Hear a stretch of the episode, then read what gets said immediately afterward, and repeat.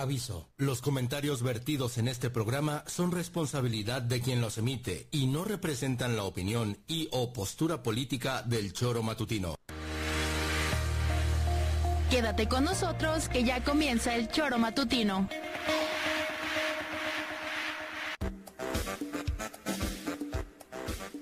Porque somos quienes alegramos tus mañanas. Interactúa con nosotros y búscanos en nuestras redes sociales como El Choro Matutino. Sintonízanos desde nuestra página web www.elchoromatutino.com y llámanos a cabina al 777-311-6050. De lunes a viernes, de 7 a 9 de la mañana, por Radio Desafío y también por Irradia FM 103.7. Somos la mejor revista informativa del país. Somos...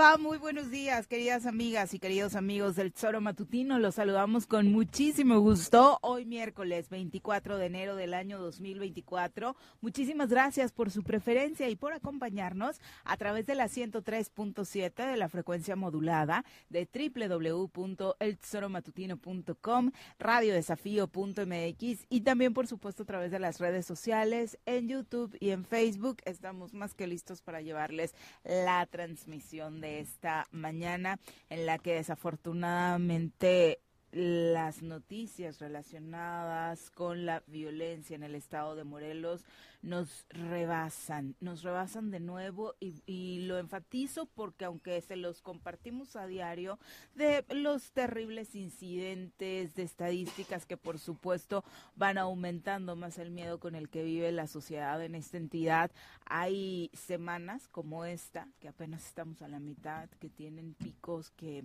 eh, ya de verdad ya no podemos soportar. Eh, prácticamente promediamos 20 homicidios dolosos en los dos primeros días de esta semana. Es increíble de verdad que ya estemos acostumbrados a vivir rodeados no solamente de asaltos, no solamente del miedo que nos da eh, pararnos en, en una tienda de autoservicio a comprar por miedo a que nos roben el auto, por subirnos al transporte público, porque también eso fue nota, ha sido nota esta semana precisamente mm, sobre estos asaltos que continúan sin que las autoridades hagan absolutamente nada, sino que ya nos estamos acostumbrando a vivir en medio de ráfagas, a vivir en medio de caminos en carretera en el que nos tenemos que detener como ayer, que creo que es de las cosas más tristes que hemos visto, viendo a una niña pidiendo auxilio porque acaban de matar a quienes estaban acompañándola en su camioneta a, su familia, ¿no? Eh, lo, lo ocurrido en Yautepec, en esta carretera Cuautla-Yautepec, le está dando pues la vuelta al país, porque son de esas escenas que a nadie, por supuesto, nos hubiera gustado ver, nos hubiera gustado que el país, que el Estado tocara este fondo y pues ya prácticamente son escenas cotidianas, ¿no? Niños heridos por como parte de esta violencia que nos ataca todos los días. Eh, para platicar de esto y por supuesto mucho más. Ya tenemos en la línea telefónica a Juanjo, eh, a quien saludamos con muchísimo gusto. Juanjo, ¿cómo te va? Muy buenos días. Hola, Viri. Pepe, buenos días. ¿Cómo están? ¿Todo bien? Bueno, todo bien. Mm. ¿Qué pregunta? Todo bien estoy yo en Cancún, cabrón. Me imagino, me imagino. Sí, sí, la verdad, escucharte a ti me dan ganas de quedarme para siempre aquí, cabrón. Porque regresar, bueno, vamos a regresar porque es la tierra que nos gusta y amamos, de manera que, ¿para qué digo pendejadas? Buenos días. Buenos días, Pepe, ¿cómo te va? Muy buenos días. Hola, ¿qué tal Viri? Juanjo, buenos días, Pepe, buenos días, buenos días, auditorio. Lo que narra Viri es verdaderamente desgarrador, eh, Juanjo, eh, ver eh, la imagen de esta pequeña eh, la vi. de Antier.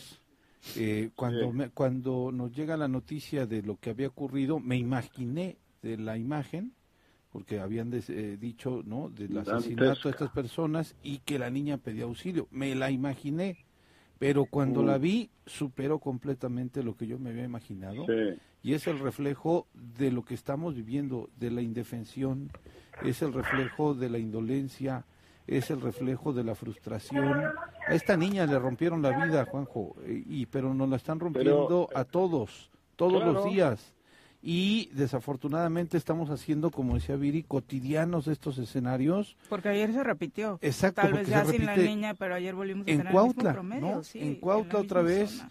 una situación terrible donde individuos armados dispararon, dejaron herir a una persona en la colonia Gabriel Tepepa y después cuando huían queman un vehículo, quemaron otro negocio eh, y aquí a unos eh, hora y media, ¿qué, ¿cuánto te hace Tasco? Una hora, hora y media. Sí, claro. En Tasco no hay servicio público. En Tasco dejaron de, de- de dar clases entre ayer, dos días llevan sin clases, porque también el crimen organizado se está apoderando de eh, la, la situación. Hace mucho De que se Tasco. apoderó en Tasco. Es terrible, Juanjo. Sí, terrible, Y, terrible. y- y estamos a hora y media, insisto, pero Pues lo es que Morel- vimos eso acá, prácticamente es Morelos. Sí. eso- todo eso es prácticamente es, hay en fin, quiero decir que la frontera es solo imaginaria porque pues son territorios hermanos, ¿no? Que estamos totalmente vecinos y que no se sabe cuándo empieza uno y cuándo, cuándo el otro. Pero, a ver, pero no te preocupes, si ahora van a sentarse en la mesa de qué? De la construcción de la paz. ¿Eh? Por la construcción de la paz. Ahora, claro, y se juntarán y, y se darán besitos y sacarán las fotos y luego los, los periódicos dirán que todo está toda madre, ya se reunió la mesa, está el vicealmirante, están cuatro o cinco alcaldes de la región y los, los lamehuevos de siempre pues harán lo que, lo que, lo que están haciendo, ¿no? Y le- pues eso es el, el estado, no por porcentaje, el estado del país con más número de muertos Sí. violentos de todo el país, cabrón. Es el estado con más número de muertos, no porcentual, insisto.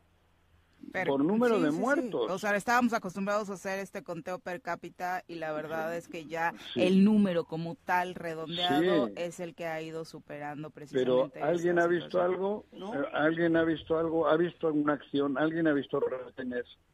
No, pero tengo pocos policías, tengo pocos policías. No puedo ahorita, no, y ahora se va a Dijo, dijo que no iba a buscar una posición eh, Ajá. hace unos meses porque en la Ciudad de México porque se quedaba a cuidar a los morelenses, ¿no? Porque prefería Claro. quedarse a hacer eso. Sí. Nosotros, Para Sí. esto mejor te hubiera sido, ¿no? No, Pero, a la chingada. saludamos Al a quien nos acompaña en Manuel. Directamente desde la Suiza morelense, llega cargado de pulque, barbacoa y quesadillas, el polémico diputado local de la 54 legislatura, Pepe Casas. Bienvenido. Pepe, ¿cómo te va? Muy buenos días. Pepe, Viri, Juanjo, bien, gracias a Dios, en salud. Sin embargo, no puedo ser ajeno a los comentarios que están haciendo y quisiera agregarle algo más. Mm. ¿Qué necesitamos ver, Juanjo, para que reaccionen nuestras autoridades? En este caso, hasta Joder. lo que hoy leo en los medios de comunicación, es que se trató de un asalto, ¿no? En este caso no hay, eh, no hay el tema de que es ajuste Entre de ellos. cuentas y todo ese rollo, no hay ese tema ya. ¿Y quiénes Ya- ya asaltan? rebasó. ¿no? Ya, los delincuentes, al final son, son el mismo tema. Sin embargo, yo no, yo, mira, ya tenemos una diputada, un regidor, este, con No, mucho respeto a las familias, hoy una niña pidiendo auxilio. mil muertos creo que van. ¿Serán esas, la memoria de ellos Con no ha este sido suficiente para que las autoridades se, se pongan a, a chambear? La verdad, No. eh, me alegra mucho, eh, y lo voy a decir como, como es, me alegra mucho que el gobernador Cuauhtémoc Blanco no esté considerado para un cargo de elección de manera plurinominal, que pudo haber sido una diputación federal, que pudo haber sido una posición en el Senado, que esto le blindaría de manera automática para tener el fuero. Es la verdad es un acierto del movimiento Pero que no si lo hayan gana una, aceptado. qué sé yo, es lo mismo. Yo creo que vamos por partes, Si Juanjo, porque uno, hablamos no, de lo jurídico. Si No, gana una, a ver, vamos a hablar tener- de él. Yo no puedo hablar de, o sea, Bueno, eh, pero en yo este estoy caso, de lo que puede ocurrir, como has dicho tú. Ahora no va a tener fuero, yo te digo que sí va a tener fuero, depende quién vaya a la, quién vaya a ser en el, quién vaya a estar en el ejecutivo. Bueno, porque él no va a tener fuero. Que tenga una protección No, no, de no, las autoridades es otra fuero. cosa. Hoy el gobernador tiene fuero. Que mañana Sí. él no pueda tener el fuero de una senaduría, a mí hoy me alegra y me da un motivo de, de- de que efectivamente él no haya sido considerado para un cargo de elección. Ya Eso es definitivo. Eh, Eso, pues hasta el día de hoy eh, ha sido anunciado. Ojalá no nos salgan con la sorpresa de que va en una en una pluri en la senaduría. Todavía quedan posibilidades. por eso. Entonces, hasta lo que se anunció el día de hoy Hasta eh, marzo. sería muy bueno. Hasta marzo. Bueno, pero insisto, a mí lo que vaya a ocurrir con él a partir del, de septiembre, octubre, pues me, me, me, me, me importa menos que lo que pueda ocurrir con Morelos. Porque ahí está la clave. Ahí está la clave. No nos obsesionemos con un güey. Tenemos que obsesionarnos con el futuro de Morelos. Y ese mensaje no lo voy a parar de decir, cabrón. Esto es una vergüenza. Estamos tontos. Somos dos millones doscientos mil. Hemos permitido esto, lo estamos permitiendo. Da chorrillo, chorrillo lo que, la, la complicidad que tienen muchas personas. Bueno, no es obsesión, Juanjo. El señor tiene la responsabilidad más alta que se pueda tener en este estado y por supuesto que hay que ser vigilantes de lo que hace, ¿no? O de lo que deja de hacer. Pero ya, este ya- ¿y quién ha estado vigilante en, en- en cinco años y medio? En ocho. Ocho años y medio. ¿Quién ha estado vigilante? Le hemos permitido todo. Todo. Se le ha permitido todo. Por eso se burla. Bueno, al menos en este espacio, en lo que nos corresponde, creo que podemos salir con dignidad en ese sentido. Bueno, sí, también es cierto. Pero en general, como, como acostumbro a hablar, me parece a mí que, que hemos permitido esto todos. Hemos, estamos coludidos. es- o sea, es en serio. Y entonces hablaremos diario, diario, diario. Pero si el 2 de junio reincidimos, que luego que nadie se llame a... va- vienen cosas peores. Si el 2 de junio se reincide, porque todos sabemos qué es reincidir, todos sabemos quién es la continuidad, todos sabemos por dónde vienen los tiros, todos lo sabemos. Y entonces, joder, hay que buscar otras opciones, hay que luchar por Morelos. Incluso si fuese así, que la que yo sé que va a darle continuidad rectificase, mis respetos. Pero lo tiene que hacer ahorita. Y no lo hace, no lo hacer porque tiene un compromiso y- y todavía hasta la pueden quitar, cabrón. Entonces, por ahí va el pedo. Morelos está por encima de todos nosotros. Ay, ¿tanto así crees que es su poder que si hoy marca distancia la bajan? Pues le han bajado a todo el mundo, ¿eh? Sin Ya embargo, la Juanjo. ¿sabes La- qué? a ver, le han bajado a todo el mundo, ¿eh? A ver, ¿quién, quién, el, el acuerdo que tienen con Morelos es tácito y clarísimo. En estas me lo dejas. En esta me la dejas, Morelos. Y se la están dejando, cabrón. No hay nadie que haya asomado del- de, los detractores. De, de- háblenme de un detractor que tenga claro un- una posición. Ninguno. Ninguno, cabrón, ni ninguna. Han llegado al extremo de, de- de- de inventarse cosas y correr a gente. Eso más claro, ¿qué quieres, Viri? ¿Qué quieres? ¿No es clarísimo eso? Si, si esa señora que va de candidata de Cuauhtémoc levanta tantito la voz, todavía hoy la bajan. No sé si técnicamente puedan poner otro candidato, pero, pero hoy todavía la bajan. Sí, porque todavía no se registra, no se hace el registro si formal. hiciese una declaración como la que creo que merece Morelos, como las tres debían de hacer un juramento, las tres debían de hacer un, una- un proyecto, una propuesta clara, y como no la va a hacer, pues va a seguir, y entonces van a, bueno, va a continuar. En fin, eso es lo que te digo. Para mí Morelos necesita despertar. Yo voy a, yo entiendo los mercenarios, esos siempre son mercenarios. En el país donde vayan son mercenarios, porque solo viven de, de eso, ¿no? Pero hay otra gente buena que ha estado equivocada, nos hemos equivocado todos, a esos hay que hablarles, a Pero, los que se han Juanjo, equivocado. No nos Eh, hemos equivocado. Yo creo que la gente confió en un proyecto en, en Cuauhtémoc, votó, No, lo eligió. eso no te lo crees y, no fallaron las nunca, autoridades, fallaron la responsabilidad. Pero ¿cuándo ha habido proyecto? Eso es lo que hace falta, un proyecto. ¿Cuándo de alcalde tuvo proyecto que no dejó? Por cabrón? eso, la, la gente, la gente gobernador no, ha tenido proyecto que si todo el día está peleándose con todo el mundo borracho y, y de manera estúpida. Es que la todos- reflexión es esa, buscar y votar por quien tenga un proyecto, por quien tenga una propuesta. ¿Y Por alguien va a votar la gente y alguien va a gobernar. Porque si no, eh, la gente en la calle también se siente decepcionada porque no le respondieron diputados, porque no respondieron algunos alcaldes, porque no, Ajá. no respondió el gobernador. No puedes darle para atrás. La ley, el plebiscito no se pudo aprobar en el Congreso para dar un cambio de autoridad. Entonces la gente votó, confió, tal vez eligió mal No, y, y hoy es joder, el eligió mal, cabrón. ¿A poco tienes dudas de que, elegi- de que elegimos mal? Claro que sí les tengo. ¿Tienes Inclusive en esta se votación del, del 21. ¿Eh? Inclusive en la votación del 21. Yo creo que hoy la- la- los, los La- candidatos no, que sea, van tienen tú que no tener... tienes claro que nos hemos equivocado con lo que ha ocurrido en Morelos. Claro, la gente, o sea, la gente votó pero confió. Que no respondieron ¿Qué va, es, es diferente. La gente votó porque votó, hombre. que La gente no votó un proyecto que confió. La gente votó porque decía, voy a votar, güey. Pero no, porque no hubo un planteamiento nunca. Y hay que hablar claro. ¿Cuándo, ¿cuándo ha habido un planteamiento de este güey si no se atrevía ni a ir al debate? Si nunca ha tenido nada, no, no, no sabe que son dos más dos. Dice seis, cabrón. ¿Qué va a tener un proyecto de Estado? ¿Qué va a tener un proyecto para Morelos? ¿Cuándo lo ha tenido? Ve todo su gabinete. No tiene un cabrón decente. Ganó Bueno. bajo la efervescencia como ganamos muchos de que confiamos en el proyecto de- del- del No. presidente y que Eso así va a ser una línea de trabajo. Eso Él no sí. cumplió esa línea de trabajo. Pero si no era nada, no tenía nada que ver con el presidente cuando se le votó. A él se le votó, a un- él era candidato del PES. Traidor, pero- traicionó pero- a los Yañez, pero- traicionó al PES, traicionó a todo el mundo. Pero ganó por la oleada de Morena, Juanjo. ah, eso te estoy diciendo. pero Ajá, lo que te es- digo. Y ganó con el proyecto sí de... creían, como dice Pepe Casado, Yo, que yo te voy a decir una cosa. y- López y, Obrador le iba a poner freno de mano. y- y lo quiero decir, ¿sabes por qué? Porque que ser congruente, Juanjo. Yo en campaña, caminando con él en los municipios donde estuve, que fue Tlayacapan, que fue Tepoztlán. Sí. pedí el voto con él. Él me dijo, voten por este cabrón que me va a ayudar en el Congreso. Y cuando yo no quise ser su cómplice, se me vinieron todos encima, Juanjo, pero ¿Y yo no podía... diciendo? Eh, es lo Pues que te te digo, felicito. pero pero yo yo sí creí en su discurso que de verdad se iba no a poner las pilas y que lo que él eh, cometió de errores en Cuernavaca, que me consta y los viví, los padecí, tú lo sabes, esos errores que él comete en Cuernavaca, creí que le habían servido para ser un buen gobernador y reivindicar, y sabes qué, Bueno. ni el pastel, carnal. Ya, bueno, va. Te, te- te creo.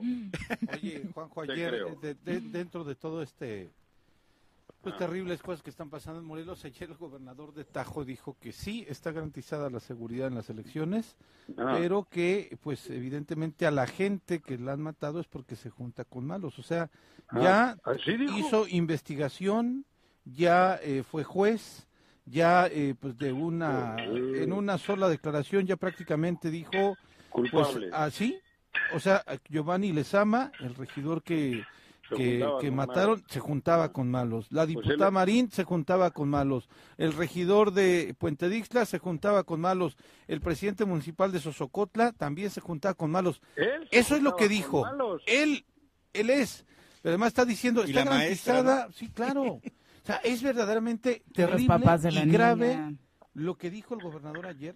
Y los papás de ayer de la niña esa. Claro. Él, pero si el único que consta y que queda claro que has tenido ese tipo de actividades es él. Es un cara dura. Porque yo cuando la cago y veo que la caga alguien al lado mío de la misma manera, no le critico a él, corrijo lo mío. Este cabrón está queriendo engañarnos a todos, cuando el narco, narco, narco, narco es él. Por sus vínculos, güey. Con esa fotografía, desde luego. Con esa fotografía y con las declaraciones de los testigos. Ujú. Que recuerden que hubo testigos que hablaron, que no solo es fotografía, la fotografía pudo haber sido que iban a comulgar, porque normalmente los, los cárteles en- enfrentados se juntan en misa. Sí, van a misa. comulgar, sí, se juntan, ¿no? Entonces coincidieron los tres que se odiaban con él porque por, por- porque van a misa, cabrón. ¿Seguro? Pero porque no es un invento que, de eh, Montescuen, porque ayer en una rueda de prensa Oye, ¿qué foto prácticamente le sacó? decían eso, ¿no? La famosa foto la- fue la que sacó. ¿Qué dije de Montesquieu? ¿Qué? Le fue mal en su encuentro con medios de comunicación eh, al, a, Ah, bueno, a. Rodolfo Montescuen ayer en su presentación con el Frente. el Seguro, Frente oh, Amplio. joder, mandaron a todos. Mal, muy mal, ¿no? Sí, bueno. Él, él también, no sé por qué se expone si sabe que los que están cobrando, pues están, tienen una misión para seguir cobrando. Entonces, pues eso, entiendo. Yo, yo me imagino dando una conferencia de prensa nosotros en el Zócalo. Imagínate la chinga que me preparan, cabrón. Joder, cabrón. Te suben a la combi, ¿no? Joder, cabrón. Bueno, Sí, también hay que decir que parte... Que, que me la pellizcan, ¿eh? Todos, todos juntos, los que los mercenarios.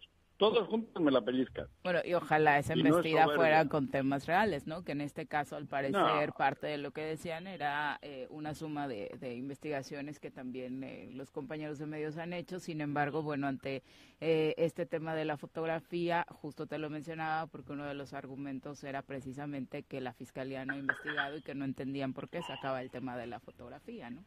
Claro, efectivamente. Si solo fue una fotografía, hombre, yo no sé por qué hablan.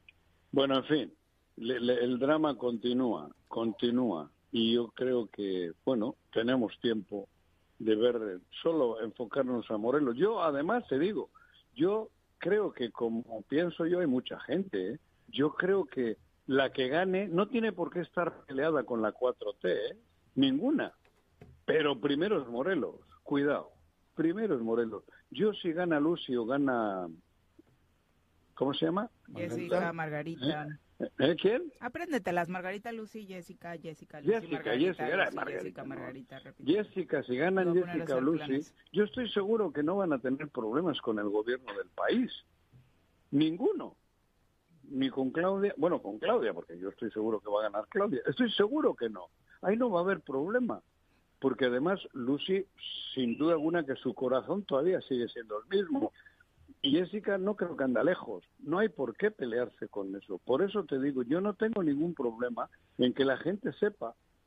Yo entiendo en un proyecto distinto al que estaba, pero yo creo que ella es autónoma, igual que Jessie. Jessie tiene la capacidad de, bueno, ella solo está con Movimiento Ciudadano, ¿no?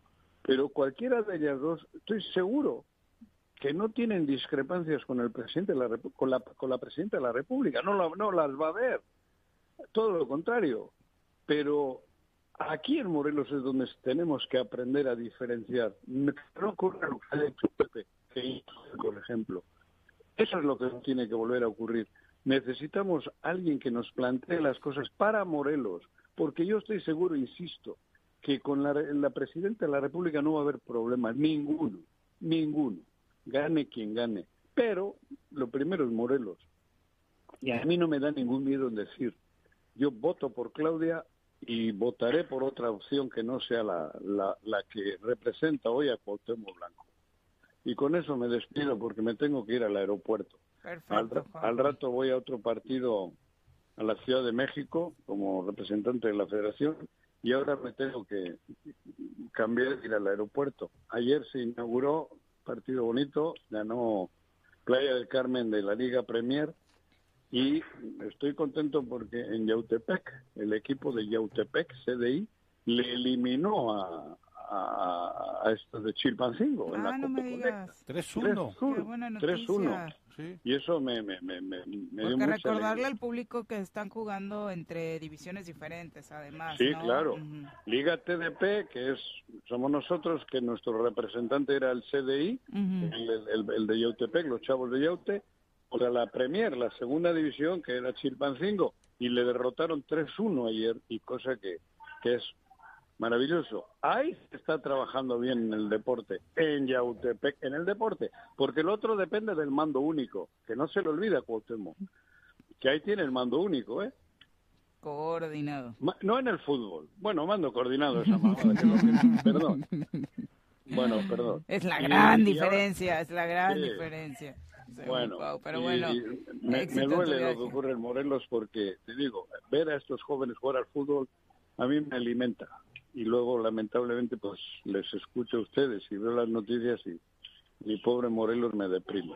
Pero Oye, a lo mejor si para go- allá vamos. Oye, a lo mejor si, si el gobernador se fuera a la CONADA en la próxima administración, a lo mejor ahí sí haría las cosas bien, ¿no? Con el deporte. Sí, hijo. Eso ¿Quién ha esperábamos aquí.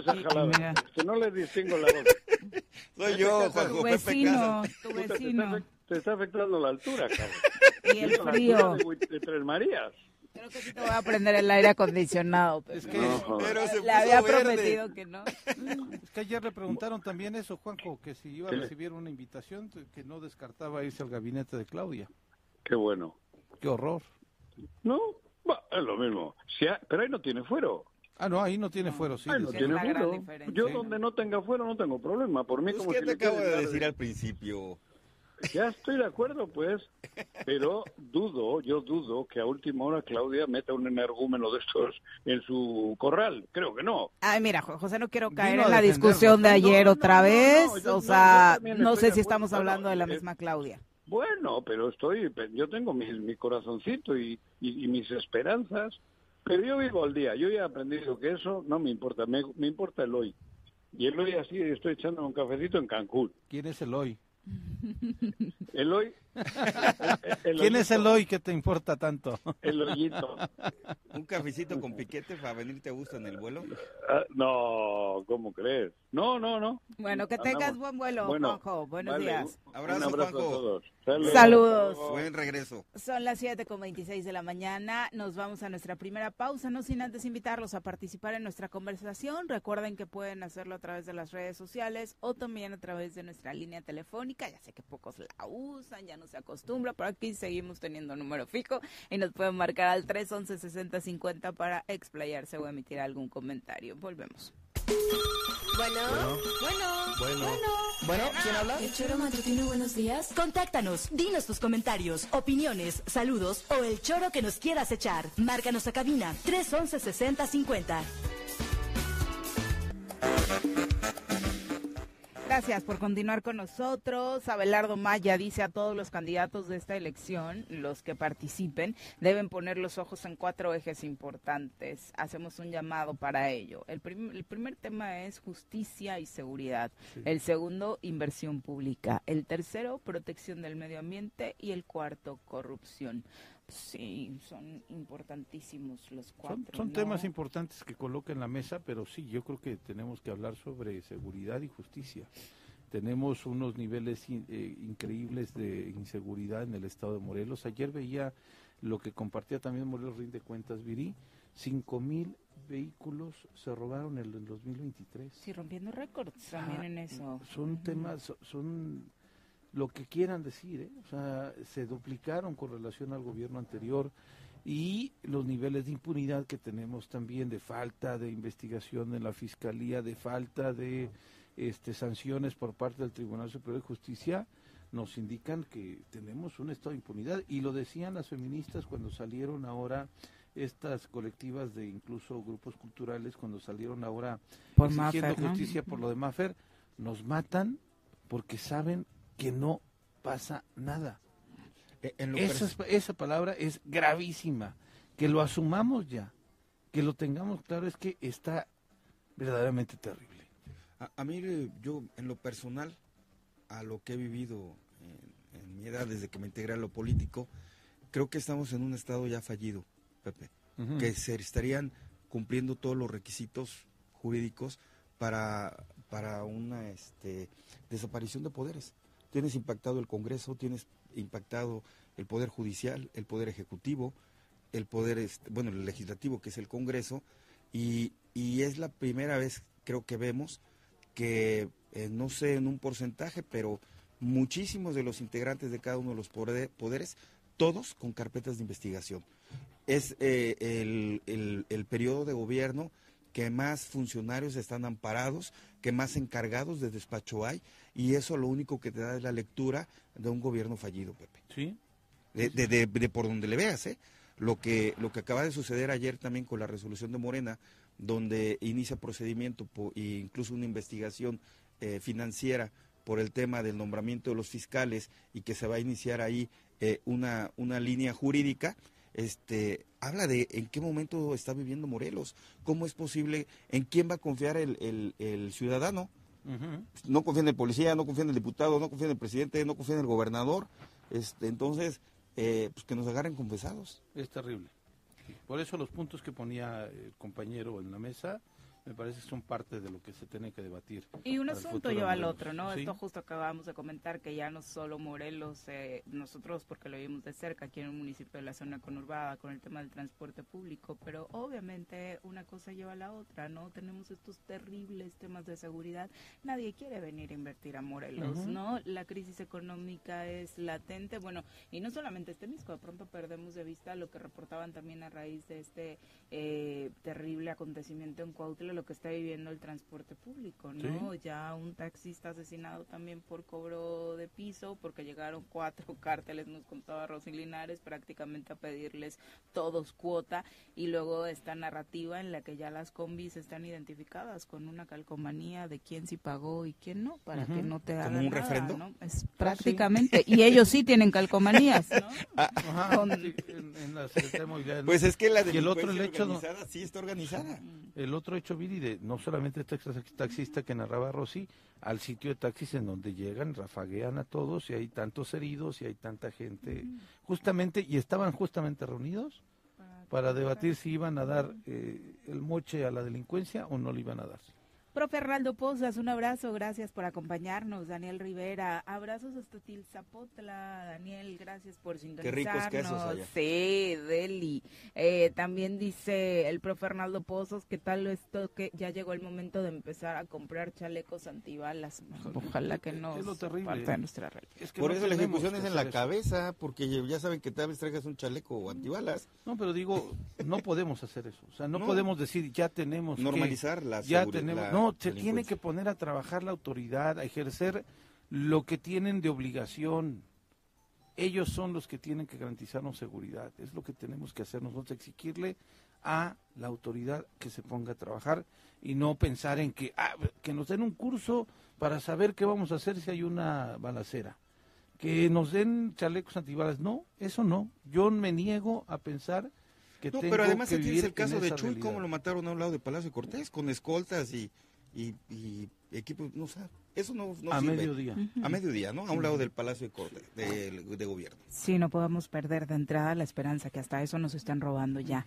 Alfredo Barón dice saludos soreros desde Emiliano Zapata. Muchas gracias por estar todos los días presente también, Alfredo. Dice, juntos tenemos que rescatar a Morelos sin, disti- sin distinción de colores. Los buenos somos más, así que todos a rescatar Morelos.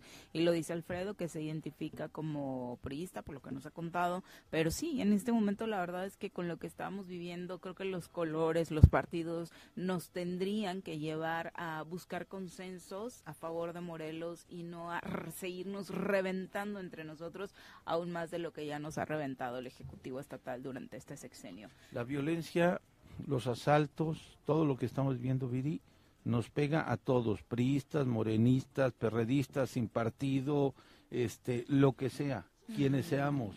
Nos está golpeando a todos y es por ello que no tenemos que tomar este tema exclusivamente como decir eh, por ser del PRI o por ser del PAN, no, tenemos que trabajar, como dice Juan José, por Morelos, ¿eh?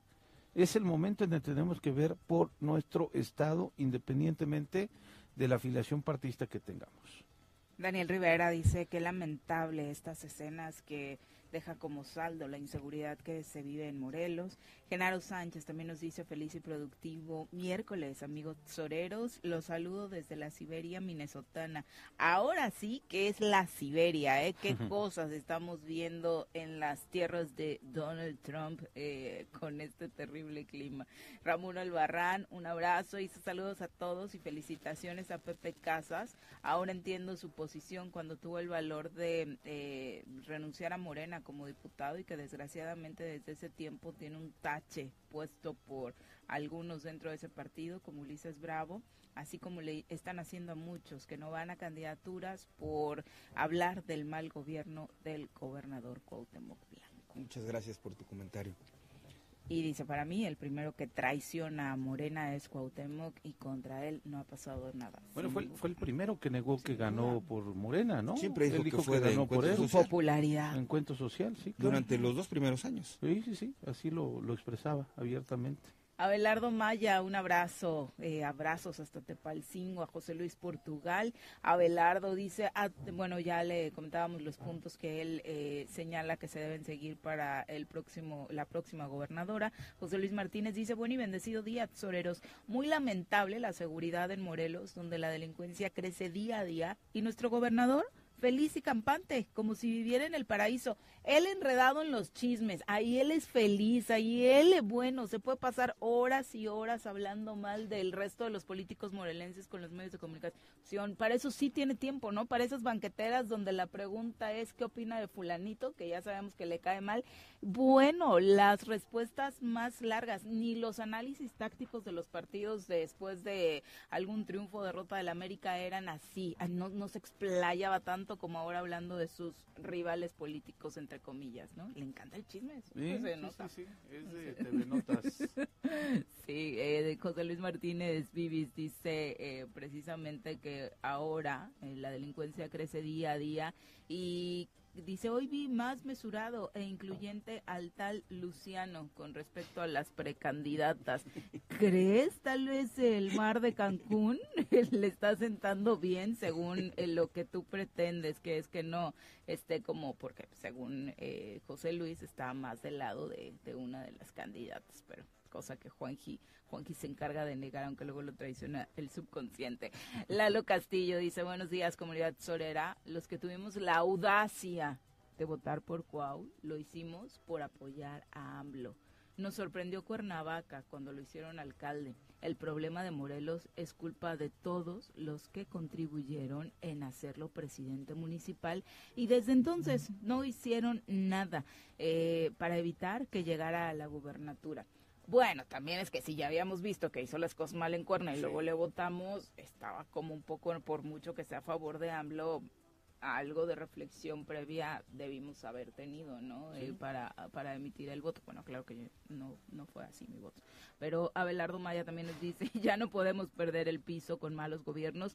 Hay mucho trabajo que hacer en la entidad y además, eh, pues los políticos nos metieron en un problema y ellos tienen que resolverlo.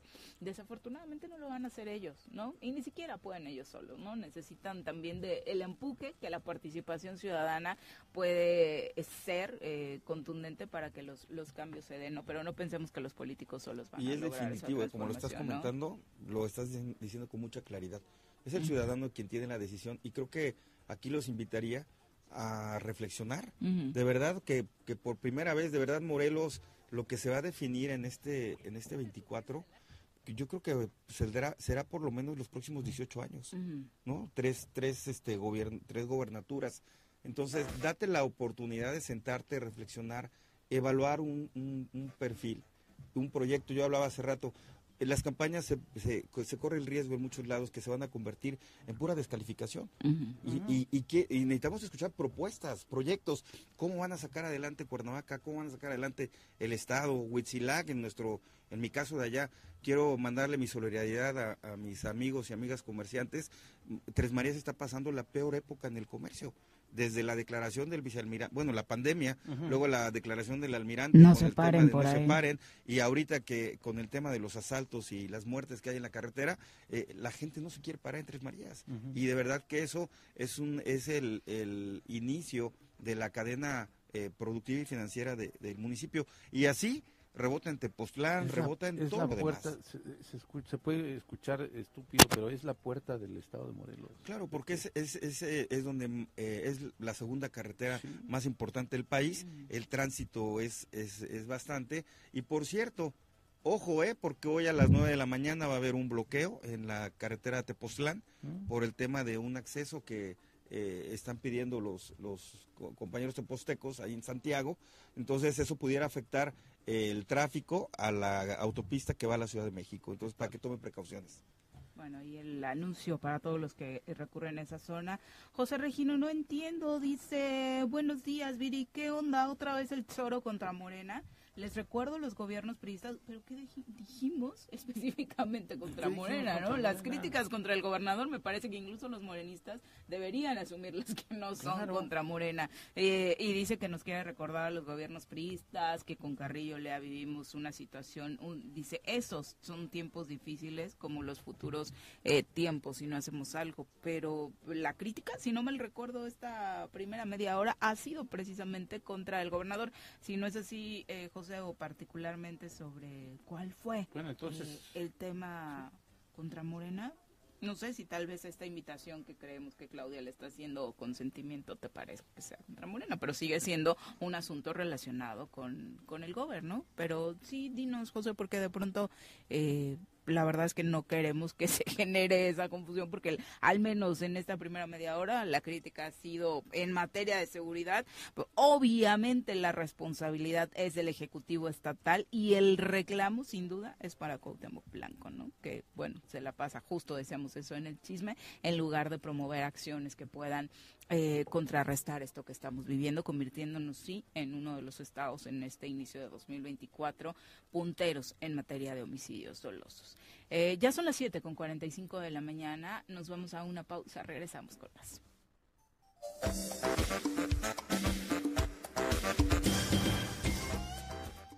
Nuestros héroes vuelven al choro después del corte.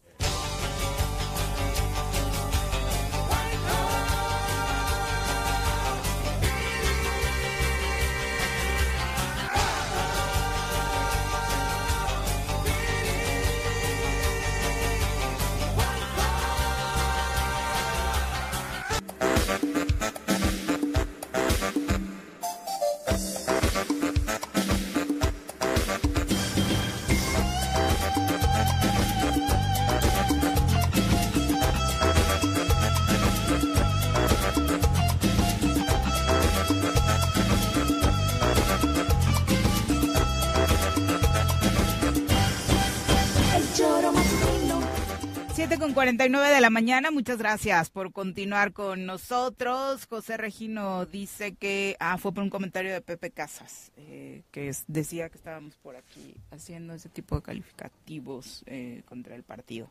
Bueno. pero yo no hablé contra el partido, yo lo que dije es que me separé de la bancada de Morena por no estar de acuerdo al inicio con algunas acciones del gobernador, bueno, no al inicio ya arrancada la legislatura, y que bueno, que no se ha aterrizado aquí el proyecto de nación que ha estado impulsando el presidente, no se ha aterrizado en Morelos, ¿no? Ese es mi, mi tema. Abrazos hasta Xochitepec Miguel Ángel Rodríguez. Muchas gracias por acompañarnos y continuamos un poquito más adelante con los comentarios del auditorio. Por lo pronto vamos a saludar a través de la línea telefónica a Gustavo Morton Barrera, presidente del Consejo de los Empresarios por la Cuarta Transformación. Eh, muy buenos días, Gustavo. Buenos días, ¿cómo están? Te saludamos con muchísimo gusto desde Cuernavaca, Morelos, para conocer precisamente a este sector que desde la campaña de López Obrador en 2018 llamaba la atención como, contrario a lo que muchos de sus detractores decían, si había un sector empresarial eh, sólido, empresarios exitosos a favor del proyecto que en ese entonces encabezaba el hoy presidente y que hoy siguen sumados a través de la figura de Claudia Sheinbaum. Cuéntanos qué bondades encuentran en la cuarta transformación en el sector empresarial. Pues sí, precisamente lo que dices, o sea, lo que se estilaba en, ese, en esos días era que los empresarios estaban en contra del régimen. Y nosotros dijimos, pues no todos. Y entonces creamos un consejo o una asociación que se llama Empresarios por la Cuarta Transformación y la sorpresa fue que empezamos a crecer y ya somos la asociación de empresarios más grandes de México. Y eso yo lo veo como un reflejo. Un somos pymes, o sea, micro, pequeños y medianos empresarios. Por ejemplo, ¿tu sector cuál es? Yo soy eh, manufactura, transformación, pero agrupamos a todos los que sean desde un solo empleado hasta 250 empleados, que esas son las medianas empresas. Una micro es uno, y luego siguen pequeñas y luego medianas. Pero somos 5 millones de empresarios en México. Y las grandes empresas, las cupulares, son 50 mil.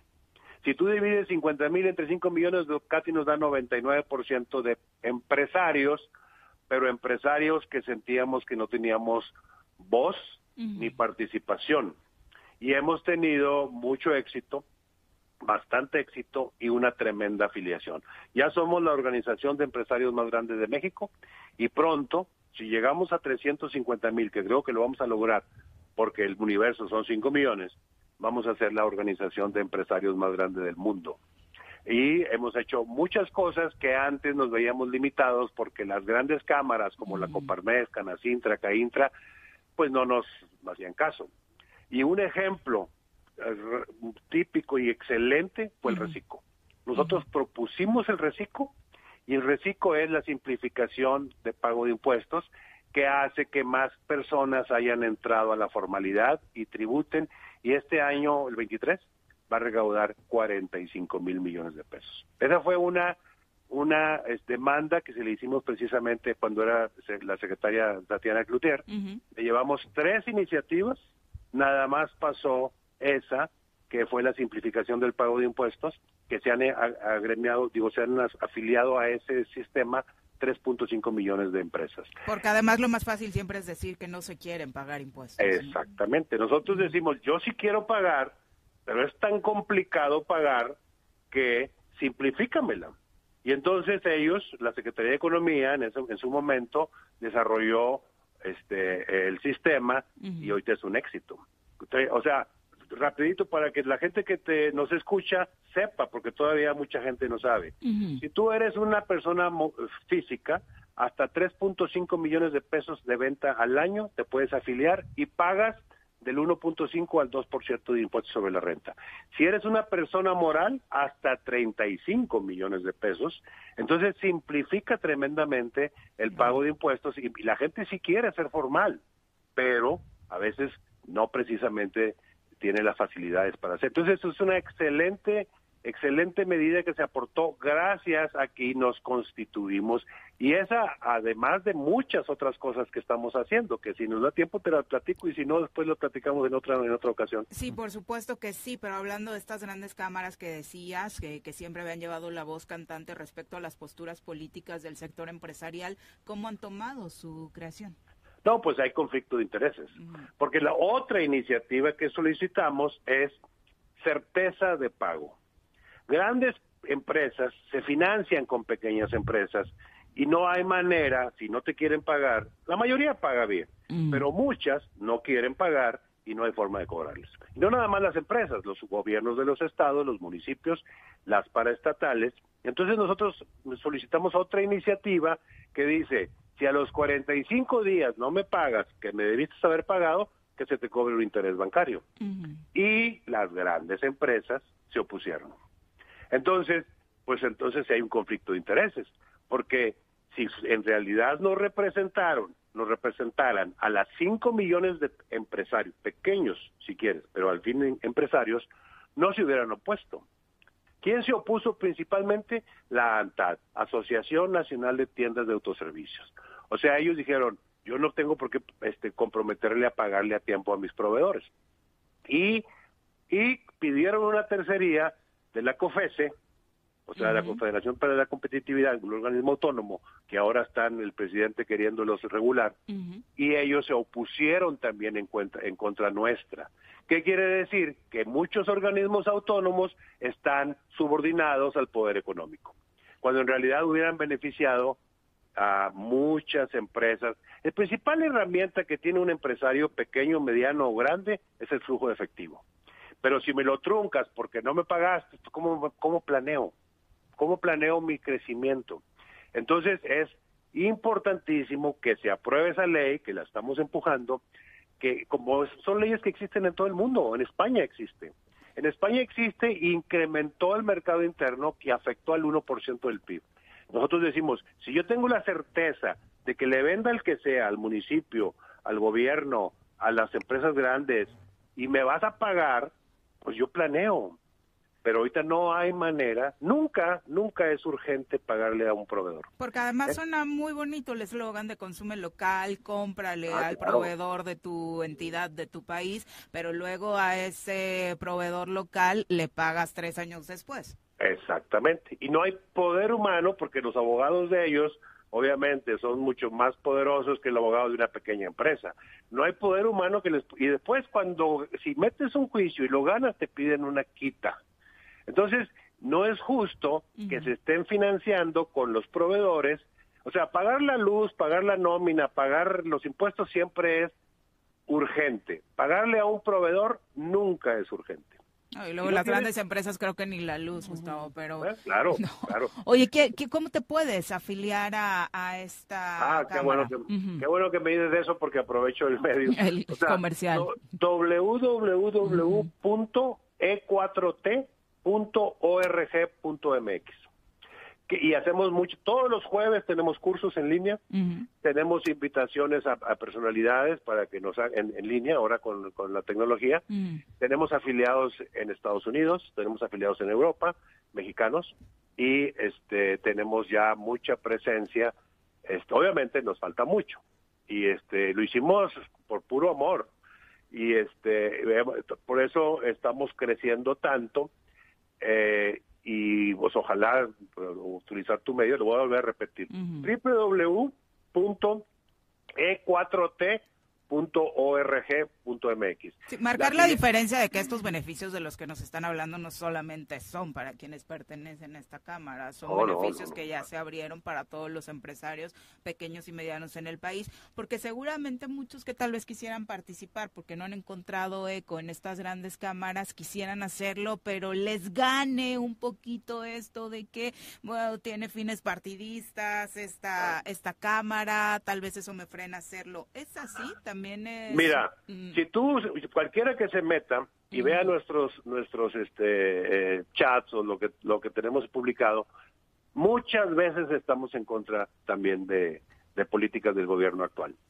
O sea, nos llamamos así porque así nos llamamos y así creció sin querer, pero cuando hay cosas que no vemos justas, también las decimos. Como por ejemplo el SAT, como ahorita estamos defendiendo a, muchas pequeñas empresas que las están dando de baja en el SAT, este y la ley, muchas cosas, este, pero pero sí sí estamos de acuerdo en que se debe apoyar a las bases para el crecimiento. Yo soy de Monterrey, están llegando muchas empresas y ya es un problema aquí también. Nos estamos convirtiendo en un país de obreros o un país de empleados de media tabla eh, la inversión extranjera directa, que está muy bien, está muy bien, yo lo aplaudo, pero ¿dónde está la inversión mexicana directa? ¿Dónde están las marcas mexicanas que crezcan? Eh, nosotros somos como Corea hace 20 años. Corea, estaba como México, ya existe Samsung, ya existe Hyundai, ya existen todas esas empresas coreanas que surgieron porque los gobiernos asiáticos este, apoyaron a sus empresas locales y surgieron, aquí no nos apoyan, hay mucha mortandad de pymes, mucha mortandad, no hay apoyos. ¿De qué sirve que Nafin me preste si después no me van a pagar? Entonces, y además, eh, combatimos la corrupción.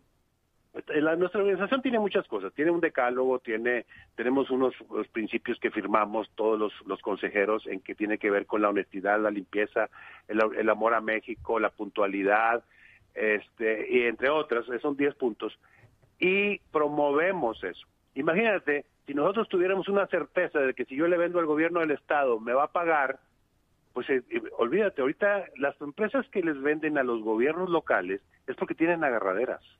Tienen agar que, que están tan seguros que les van a pagar. Muchos no entran por lo mismo, porque no hay certeza de pago.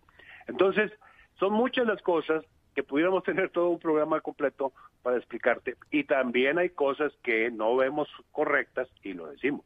Sí, sobre todo esto que acabas de decir, ¿no? el fortalecer a la empresa mexicana en un escenario en el que a nivel internacional, e incluso local, todo el mundo está viendo a México a través del nearshoring como el gran lugar en el que las empresas de Estados Unidos pueden venir a establecerse y eso puede ser nuestra salvación. Sí, claro, pero son extranjeros. ¿Y nosotros? ¿Dónde quedamos?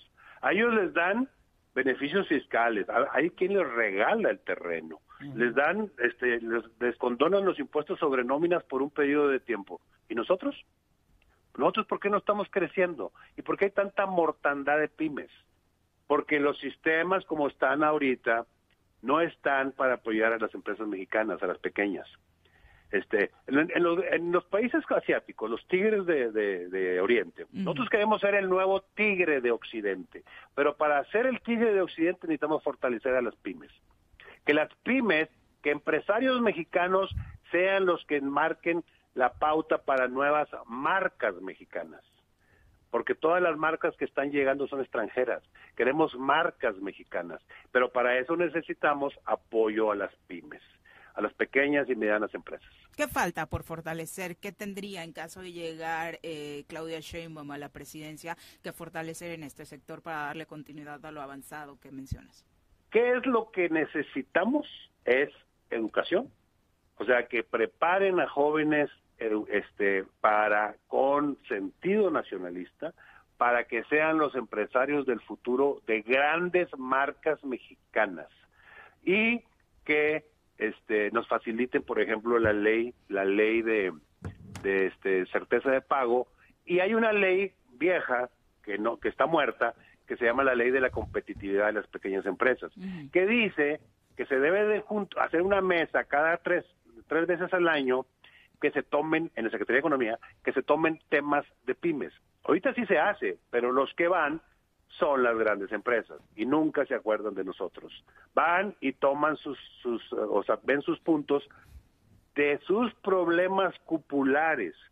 Pero si nosotros tuviéramos esa mesa tres veces al año en que los temas que se tocaran en esa mesa sean problemáticas de, de pequeñas y medianas empresas, que, que te lo digo, somos la mayoría, damos el 80% del trabajo, representamos el 75% del PIB, pero nadie las, nadie las atiende.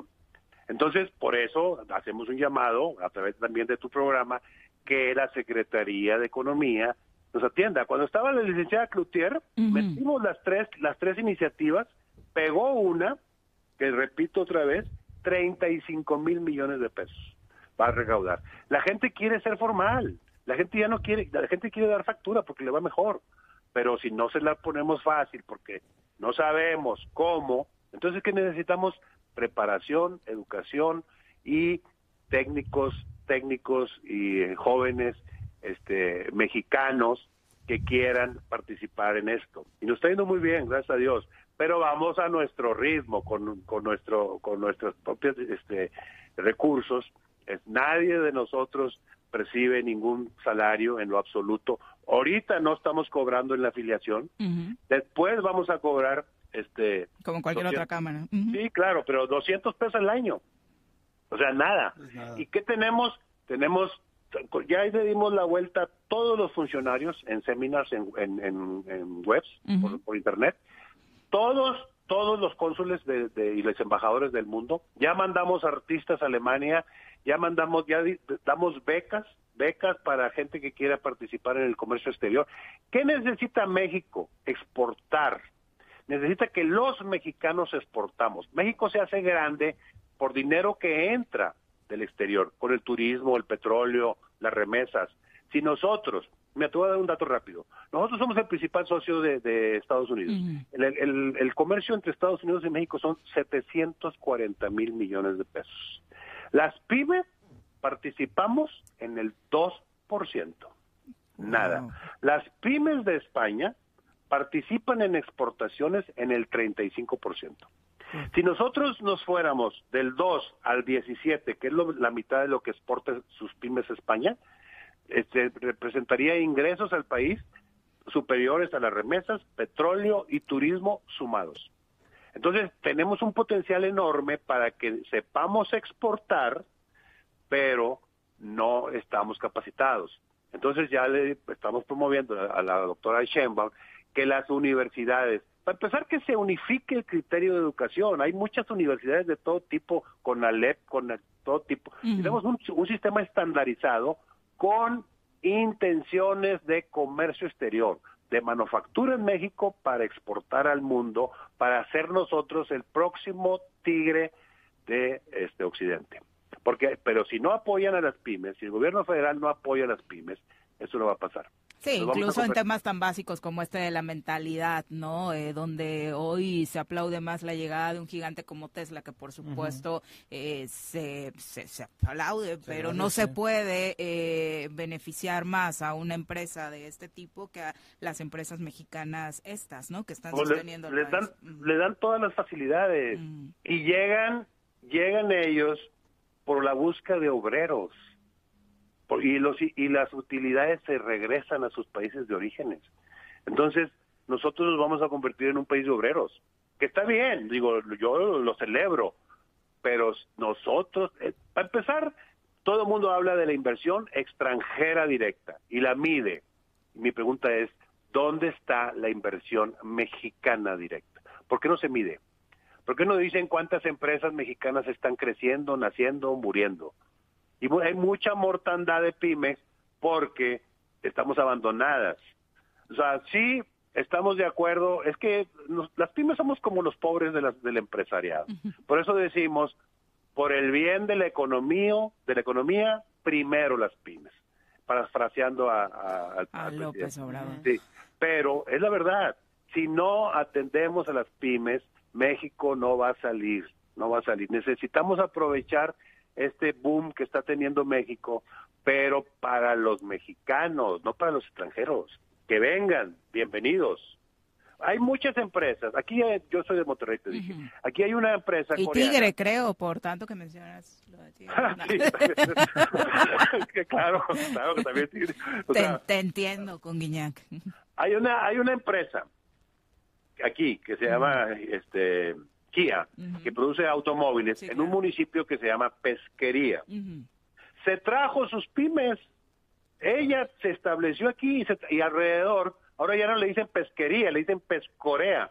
Entonces, ¿por qué? Porque está ahí, hay restaurantes, hay coreanos, hay escuelas. O sea, ni siquiera hay adquisición a proveedores locales. Hay muy poca, porque ellos son muy eh, proteccionistas, se, se atienden entre sí. Entonces, este, por eso nosotros tenemos que ponernos las pilas porque necesitamos que los mexicanos crezcamos como mexicanos, que, existan nuevas marcas y empresas. Aquí en Monterrey casi todas se están vendiendo. Hace poco vino la doctora Claudia, tuvo una reunión con 20, con 20 empresarios jóvenes, todos grandes, y le dije, yo me invitaron, le dije, si vienes el año que te van a ser 10 porque están vendiendo, porque la globalización es no produzcas, mejor compra en China. No, no, no, no necesitamos este este estimular a los empresarios pequeños para que se vuelvan grandes. Todas las grandes empresas empezaron pequeñas.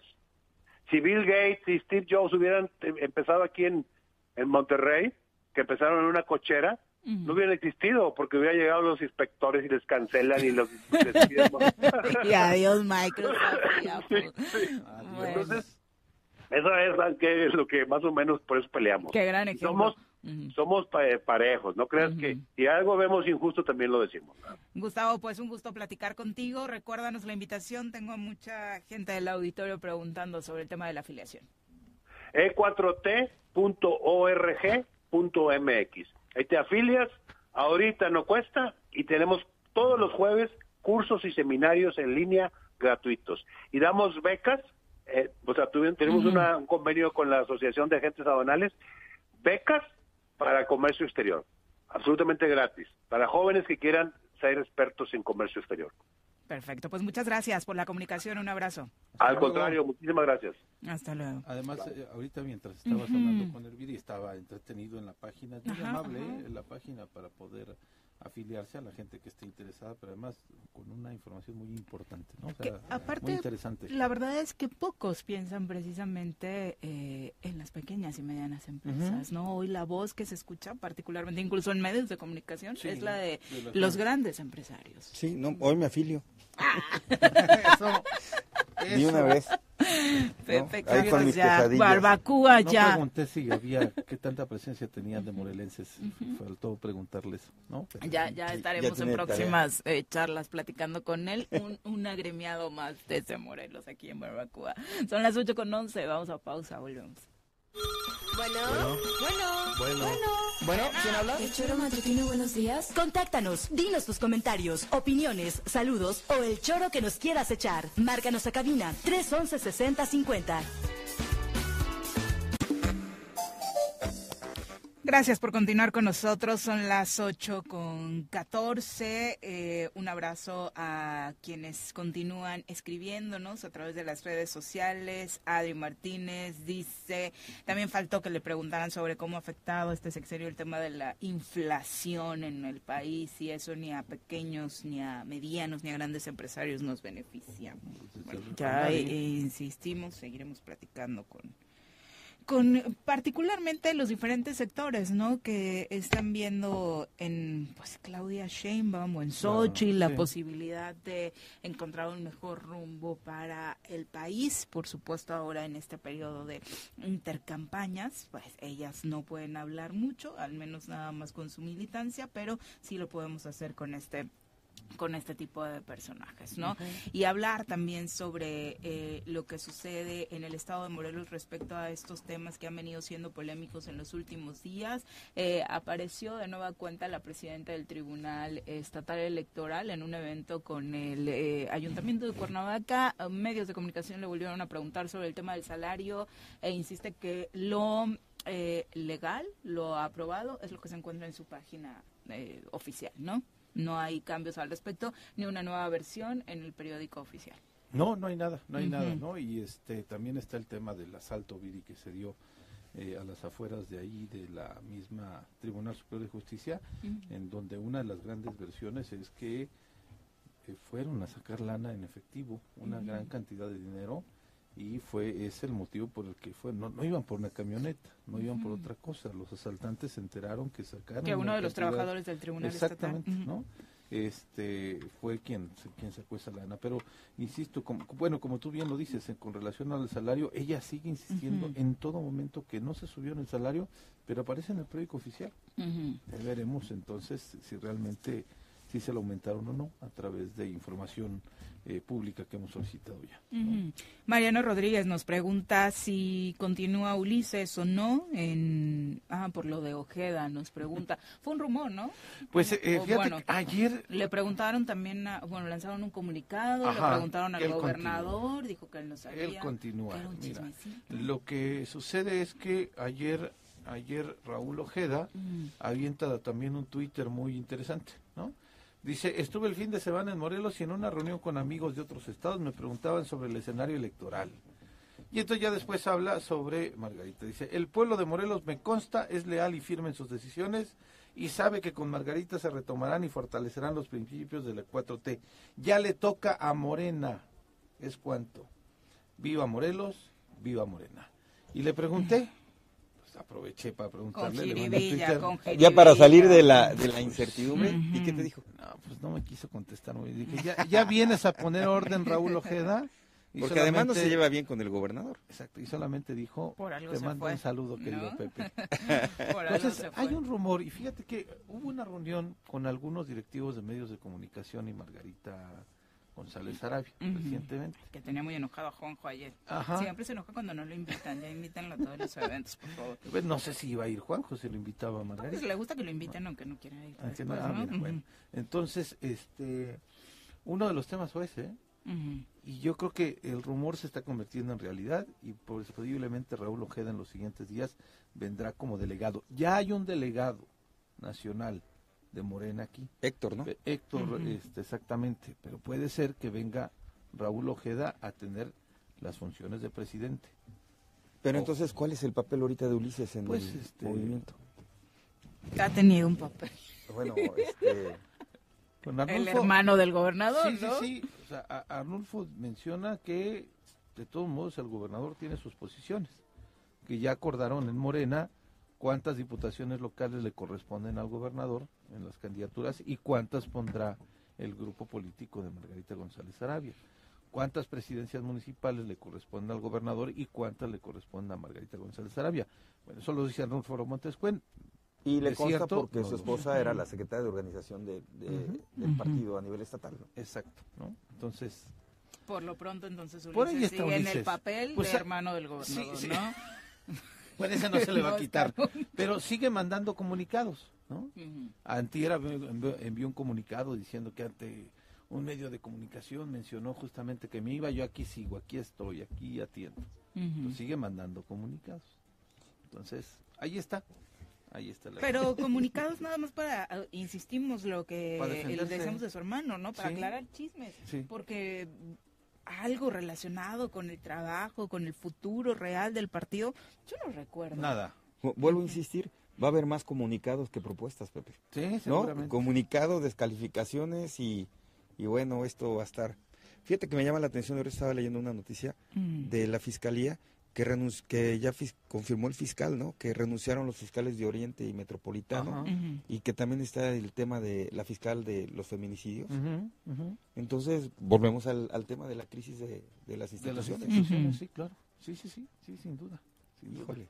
Bueno, y estas renuncias, por supuesto, en un ambiente como el que narrábamos al inicio del programa, pues no vienen a abonar absolutamente. No, pues son los que tienen que estar investigando ya. Imagínate la incertidumbre jurídica en la que estamos. Bueno, sí, de, hay un delito ahorita que se cometa mm. y pues... Sí, están los MPs, pero no está la cabeza.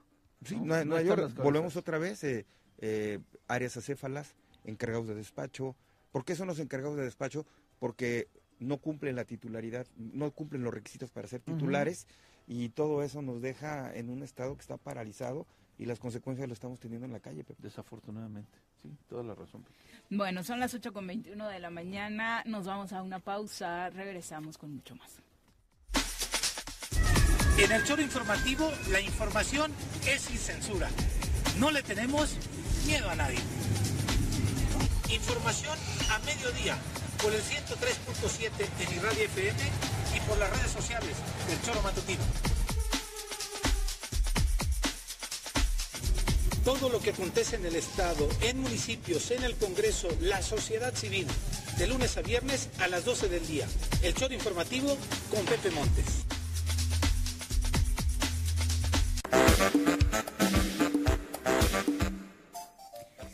8 con 26 de la mañana, gracias por continuar con nosotros. Eh, pues marcando, según dijo ella, eh, congruencia con lo declarado antes de tomar protesta como ministra de la Suprema Corte de Justicia de la Nación, Lenia Batres devolvió 82.963 mil pesos a la cuenta bancaria de la Tesorería de la Federación ha cobrado dos quincenas y esto es la suma del excedente de su sueldo para que no rebase, según estipula la ley, el salario del presidente de la República.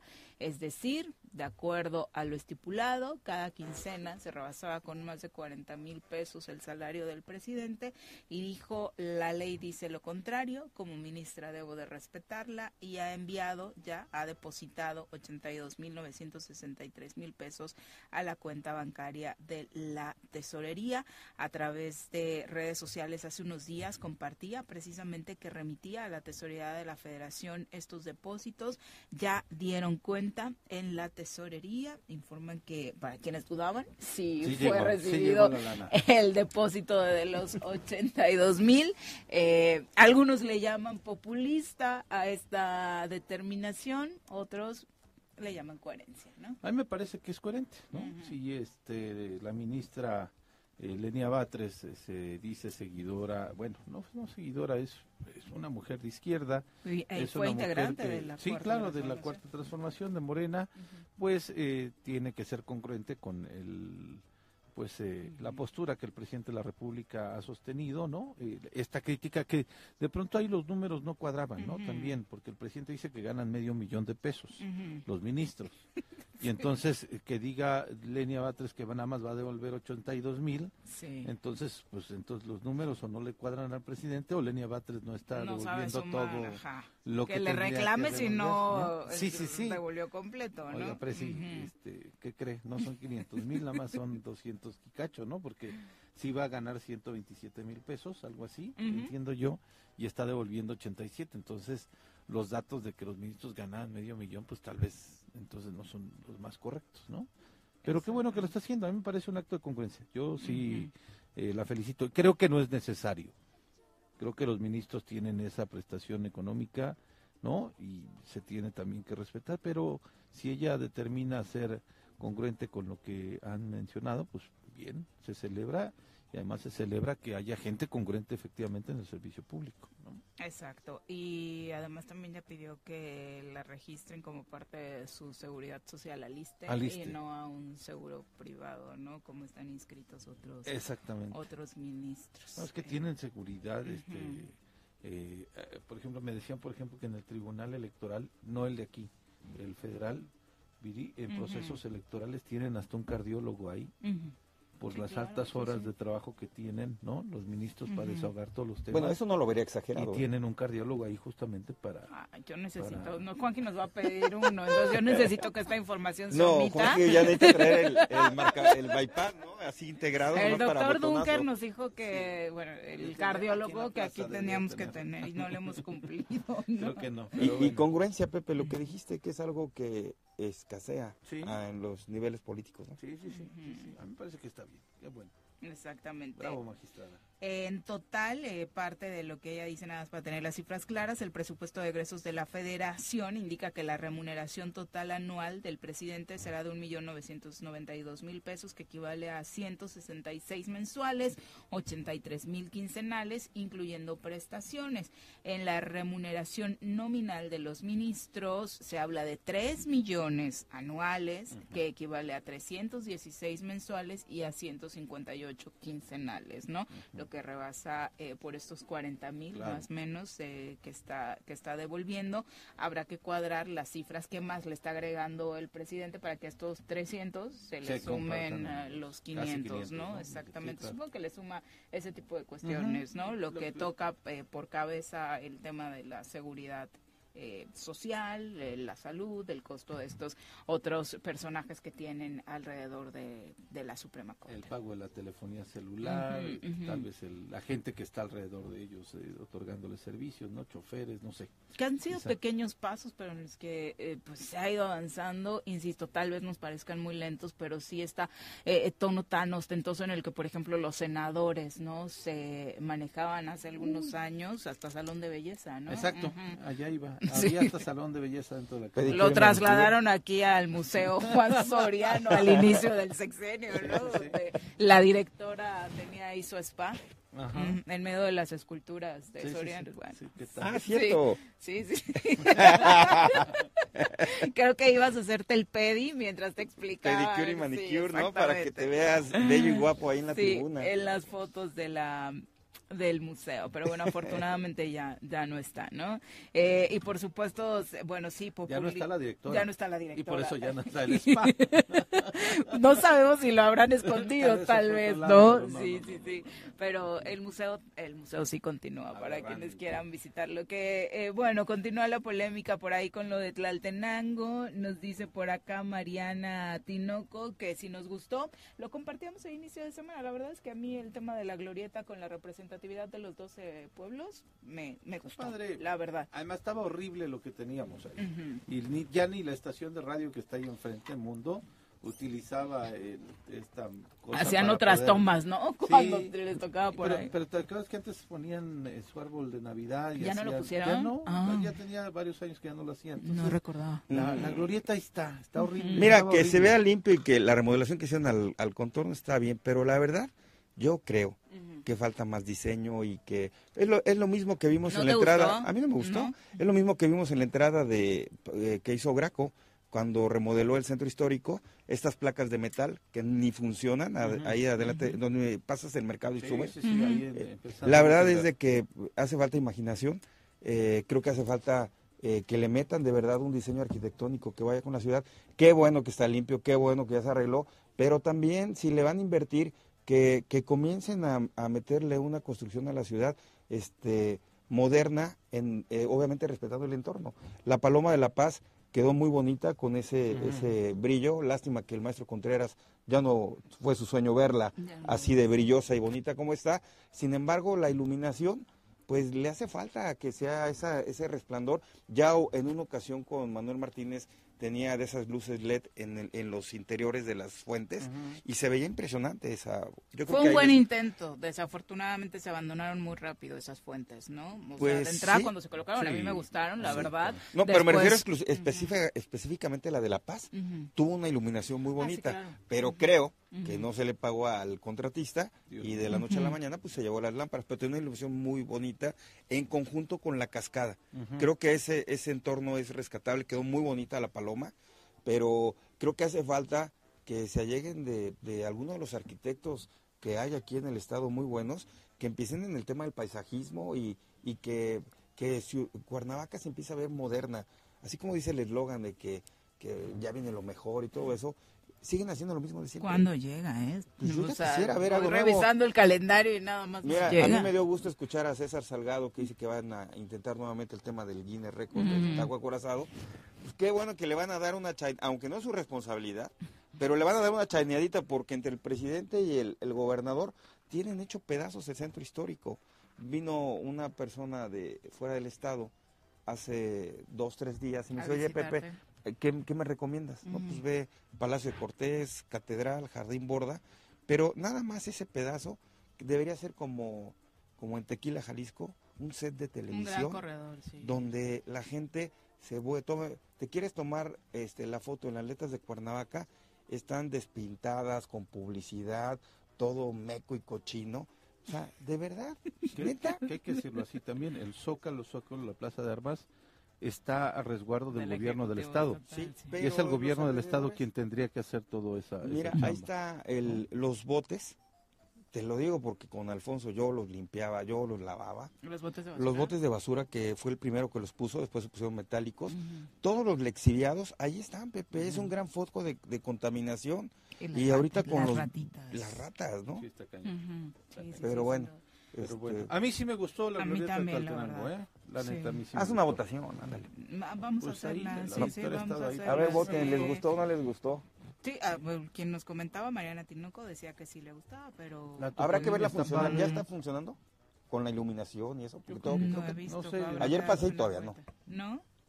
Bueno, a- ahí está. eh, y obviamente trabajar en la limpieza de la ciudad es importantísimo, ¿no? Y ahora que comentabas lo de César, también recibimos comentarios ya después del programa acerca de mucha gente que eh, decía, bueno, es que para qué el récord del taco acorazado, hay que hacer cosas por la seguridad y demás. No está peleado que a la par de hacer intentos por mejorar, bueno, ojalá no solo fueran intentos, sino acciones contundentes para mejorar el tema de la seguridad, pues el resto de la vida continúa, ¿no? Claro. Actividades turísticas, culturales, estas de diversión, que puede parecer insignificante eh, para muchos, pues un rato de diversión y esparcimiento que se den actividades en el centro siempre es positivo. Sí, desde luego, desde luego, y además son iniciativas que vienen desde la ciudadanía, no es solamente la autoridad, sino entonces si la ciudadanía quien tiene una propuesta para poder tener eventos, para poder generar eh, este tema de identidad, pues el taco acorazado es de Cuernavaca y este todo el mundo nos echamos un taquito A- a. Por cierto, no le mandamos ayer el agradecimiento a don Alfredo Cuellar, radio escucha de este programa, que lo antojamos con el tema de los tacos acorazados el lunes ¿verdad? y nos mandó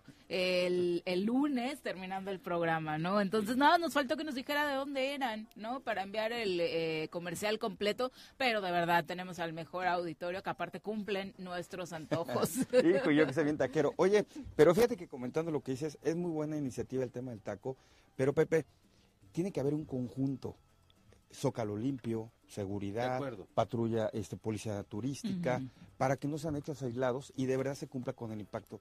Tuve la oportunidad de ser coordinador de finanzas en Morelia y es increíble la cantidad de eventos que hay en Morelia, ¿no? Está el Festival del Cine, está el Zócalo está eh, hecho allá la infraestructura. Dejamos ir eventos internacionales como Pixelatus, Sí. ¿no? que Sí. se tuvo que ir a Guadalajara por falta de apoyo, eh, ahora que Me mencionas el tocó Festival estar Internacional de Cine. en dos claro. eventos eh, increíbles que fue El la festival, visita. el Festival del Cine de Morelia es...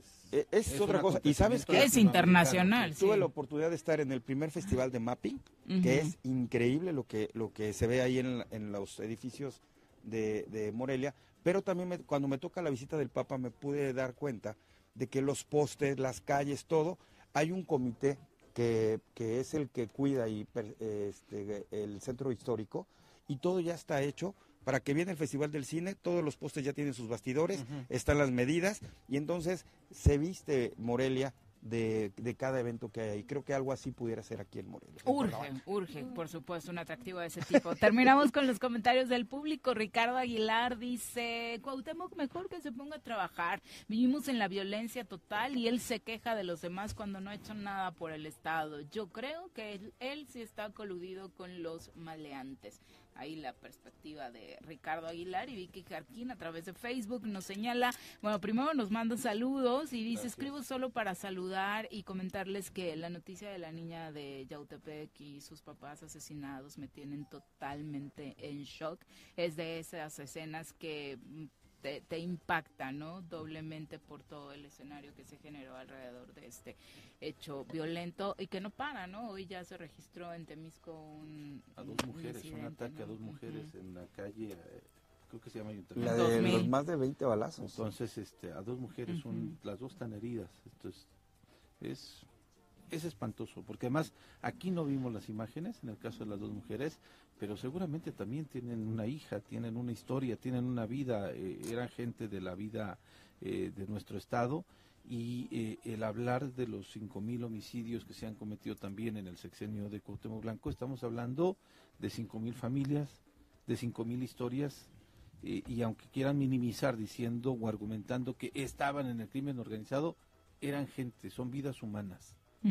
Y la autoridad tiene la obligación de garantizarnos seguridad y tranquilidad. Lo de las imágenes de la niña es verdaderamente vergonzoso, terrible, pero además que nos tiene que llamar a todos a seguir, eh, o sea, que no perdamos esa capacidad de sorpresa, pero tampoco que perdamos nuestra capacidad de indignación para rechazar estos hechos.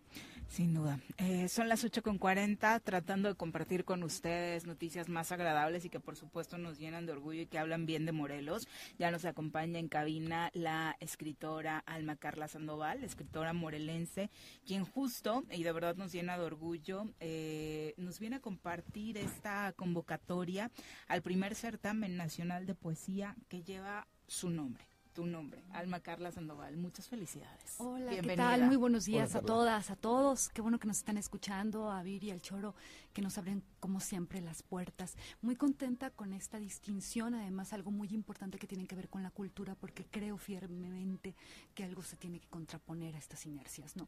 Estas inercias complicadas, el momento en el que estamos atravesando, y por eso creo que también está la cultura, está la poesía, está la forma de expresión para tratar de reconstruir ese tejido que cada vez ha sido más dañado, ese tejido social, ese tejido también eh, del alma, psicológico, y que tiene que ver con dónde colocamos nuestras esperanzas y hacia dónde vamos a mirar para seguir de frente. ¿no? Creo que aunada a ese llamado eh, que comparto por supuesto en no perder la capacidad de sorpresa, también está un llamado a que nosotros, la sociedad civil, hagamos lo que nos toca, ¿de acuerdo? Y hagamos lo que también está en nuestras manos. Que unemos, hay que unir voluntades, hay que eh, también construir a partir de donde estamos y con lo que tenemos. En ese sentido está el concurso, ¿no?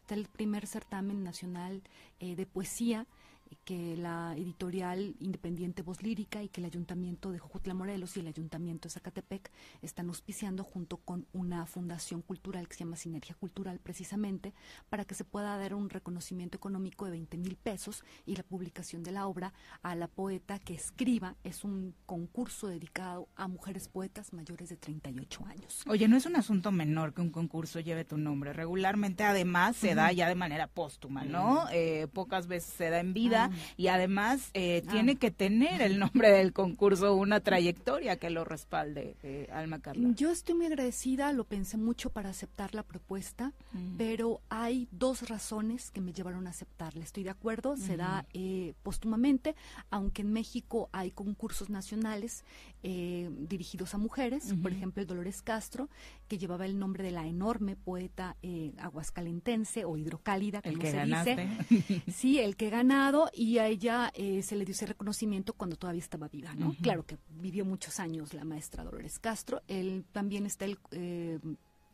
concurso de cuento, Beatriz Espejo, de acuerdo que se en el sureste y también pues estando viva, ¿no? La maestra, la narradora Beatriz Espejo. Eh, son pocos los concursos dedicados solo a mujeres en este país. El que tiene mayor prestigio es el que ya cité, que es precisamente el Dolores Castro, en donde se premia cuento, bueno, narrativa, poesía, teatro, ahora ilustración, y que ya llevan muchos años las encargadas y coordinadoras del premio en esa entidad trabajando.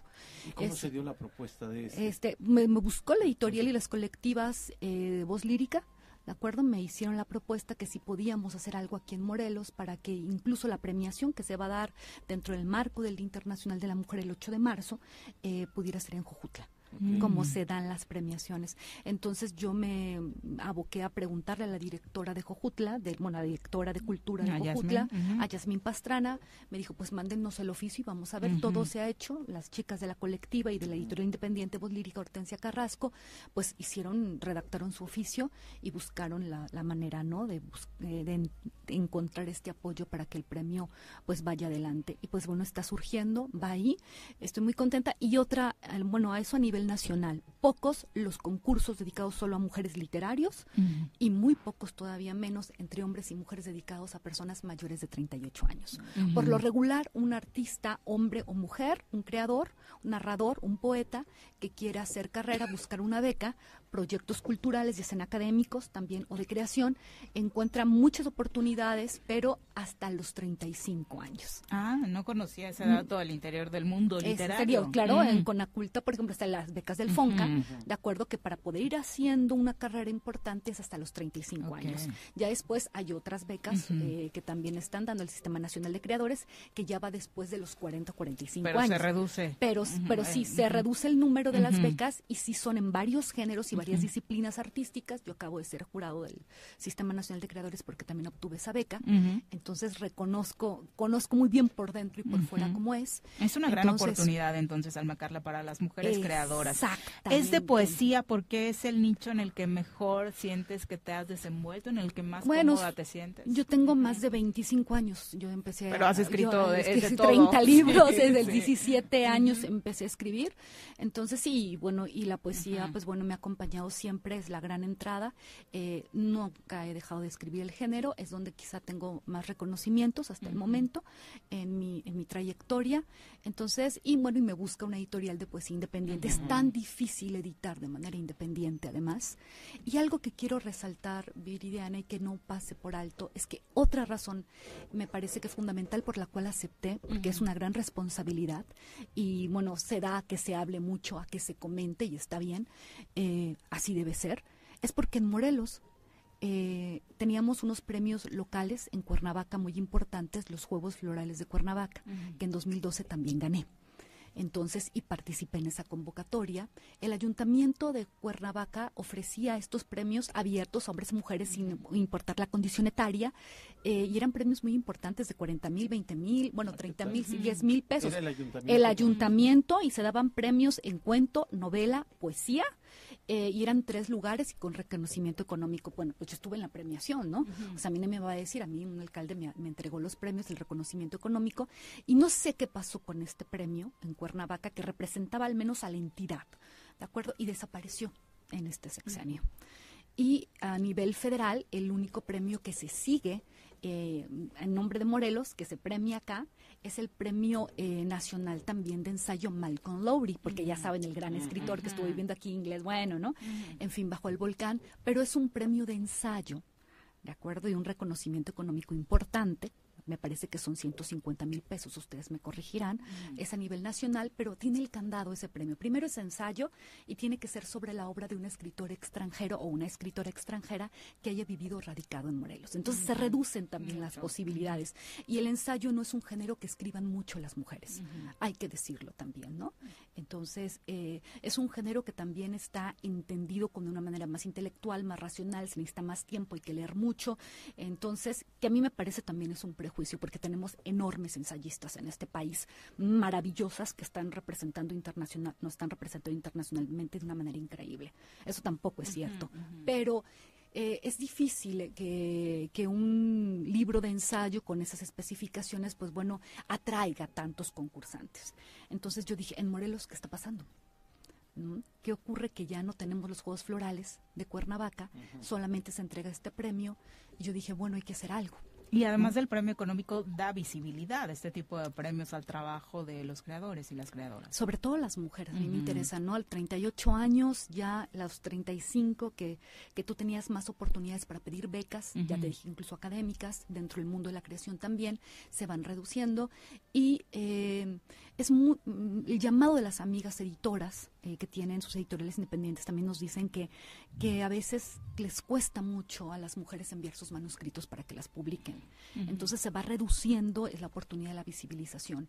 Entonces si abrimos espacios más para que las mujeres puedan tener premios, reconocimientos y poder ir enriqueciendo su, su trayectoria literaria, pues estamos de alguna manera apoyando y allanando el camino y ofreciendo más oportunidades dando más herramientas para que las mujeres que ya pasaron esta edad eh, puedan seguir construyendo carrera y pedir al rato la beca, por ejemplo, el Sistema Nacional de Creadores, que entre uno de sus eh, requisitos es tener reconocimientos nacionales e internacionales. ¿Qué incluye la convocatoria? No, Compártenos. No, la convocatoria, a ver, y me han estado preguntando y estoy muy contenta, a ver, para que no haya eh, un poco de confusión. Necesitamos un libro de poemas o un conjunto de poemas inédito, de, ma, de 40 páginas o 45, máximo 40 páginas, porque es vamos a premiar un conjunto de poemas o un poemario. Me han preguntado si tiene que ser un solo poema de tantas páginas o pueden ser distintos textos. Da igual. el tema y la forma son libres. ¿De acuerdo? Entonces eh, va a estar hasta el 28 de, de, febrero abierta la convocatoria. Búsquenla por ahí, está en las redes. Hay que dar un link y enviar esa dirección de correo electrónico el archivo. Son en Tunium, ah, ya saben, ¿no? Time News Roman, 12, ya saben, 12 puntos, interlineado un y medio. Ahí están mayores de 38. El link, la convocatoria, ¿dónde lo encontramos? La pueden encontrar en las redes, en mis muros, también está en el Ayuntamiento que está aquí en el Choro, en el Choro Matutino, en, eh, hay muchísimos también sitios culturales de convocatorias, se está subiendo. La verdad es que quiero agradecer todo el apoyo también de la sociedad civil acá, de la gente, de los eh, eh, también artistas y artistas y creadores morelenses que la han impulsado y yo estoy acá precisamente por eso, para que podamos dar a conocer más la convocatoria, es el primer certamen nacional de poesía, Carla Sandoval, eh, que tiene ese espíritu, necesitamos ir avanzando colectivamente, necesitamos más herramientas, necesitamos conocer, hay muchas mujeres que escriben y que nunca nos enteramos de lo que tienen guardados en sus cajones o en sus diarios o en sus archivos. Entonces, queremos sacar a la luz estas voces. Creo que las mujeres que resistimos en este complicado escenario ¿no? En este paisaje forense, desgraciadamente, por momentos tenemos mucho que decir, ¿no? Y tenemos mucho que contar. Y sobre todo, bueno, está de Mac también, que es otra eh, posible a las mujeres que se atreven a contar su historia, pero es más que nada cuento, es narrativa, es novela, no es tanto poesía. Entonces, desde la poesía, desde la metáfora, la imagen, que nos permite salvaguardar ciertas cosas, ser claras, pero no tanto, y que permite eh, expresar de acuerdo a todos aquellos eh, sin sabores, dolores, expresiones, tú sabes, ¿no? ¿Quién va a ser el jurado? Eh, eso lo decide la editorial y yo quiero dejar claro eso. Yo no tengo nada que ver con el jurado ni con la edición. yo me comprometí a trabajar junto con Voz Lírica, con la fundación y con los ayuntamientos en la difusión del premio, porque me parece que es lo que me toca. Lo demás, es más, yo no tengo ni acceso al correo electrónico donde van a llegar los trabajos, eso ya no me corresponde. A mí me va a corresponder eh, dar a conocer, invitar, pedir su apoyo, agradecerlo aquí al Choro Matutino, agradecerle a ustedes que nos están escuchando, toda la población, eh, pues que por ahí comenten que hay por ahí un poquito de dinero. Ojalá el monto se pudiera eh, sumar, andamos, seguimos pidiendo el apoyo por ahí han dicho que qué bueno que los ayuntamientos a nivel local se estén sumando. Este, pues un llamamiento aquí a nivel federal, ¿no? Ojalá se pudiera hacer eso porque eh, pues es que no me han buscado de, de aquí de la Secretaría de Cultura. Y yo, Ni creo que te busquen. Y pues yo creo que la secretaria creo que no ha leído nada de lo que he escrito, no lo sé, igual sí, no, no, yo no aquí, pero si nos está escuchando y por más que la robamos, este si la pudiéramos arrobar de nuevo yo le agradecería mucho la robamos ahorita le pediría le pediría respetuosamente que ella como mujer sabe lo difícil que dentro del ámbito de la creación es avanzar es construirse un lugar es tener reconocimiento de manera honrada con tu talento y con tu trabajo como debe ser, con mucha dignidad. Lo que necesitamos es darle dignidad y oportunidades a las mujeres y también integridad a su voz y a su palabra. Y además un concurso de este tipo, por supuesto que viste al Estado, ¿no? Sin duda Es necesitamos. Hablábamos hace un momento de Sí. los múltiples eventos que se han dejado escapar, como los cinematográficos, los de animación a través del pixelatl, El mismo de eh, poesía el de poesía, el de eh, juegos florales y demás, y de pronto dejar de apoyar la cultura nos tiene donde ¿Sabes nos tiene, qué ¿no? pasa, Viridiana? Hay algo que sí también es necesario subrayar eh, eh, a estas alturas ¿no? de este momento. La comunidad artística y cultural de Morelos es impresionante. Tenemos en cine, tenemos en pintura, en música, en todas las disciplinas, en todos los géneros, gente valiosísima. Y también está la Ley de Cultura 33, por ejemplo. Hay colectivos, hay gente organizada que además de manera descentralizada en Morelos están haciendo esfuerzos fundamentales. ¿eh? Yo quiero decir que a mí me llena de también eh, mucho gusto este premio por otra razón. Ya dije dos, va la tercera, eh, para ser también mucho más clara. Eh, está tierra adentro en la selva caducifolia de, Cuern- de Jujutla y de Zacatepec. Es en donde se va a llevar a cabo una premiación nacional. Con apoyo, eh, no se requirió mucho más apoyo, no se requirió hacer muchas más cosas. Es que es difícil, es que cuánto cuesta, es que cómo le vamos a hacer, por Dios. O sea, cuando hay voluntad y cuando la gente de la comunidad artística se organiza, ¿de acuerdo? Para hacer cosas buenas, luminosas, para eh, proyectos que contrarresten estas inercias macabras, se puede. No me van a decir que no se Y puede. aquí hay un gran ejemplo ¿no? de ello. Entonces, Ahí pues, está muchas gracias. la, la Ojalá convocatoria, participen. este llamado obviamente es a mujeres de todo el país, mujeres de mayores todo de el 38 país. años, no solamente le estamos hablando a las creadoras morelenses, No, no, que hay mucho claro. talento y ojalá sí, Sí. nos gustaría que ganara una aquí. morelense, ¿no? No, pero bienvenida la que sea. Si viene una de Tijuana o de Yucatán, aquí se le va a abrazar. Por supuesto. Muchas gracias y muchas No, felicidades, éxito. Alma Carla. Al contrario, muchas gracias, Un ¿eh? gusto, Hasta como luego. siempre, tenerte Hasta en luego. cabina. Son las 8.55. luego.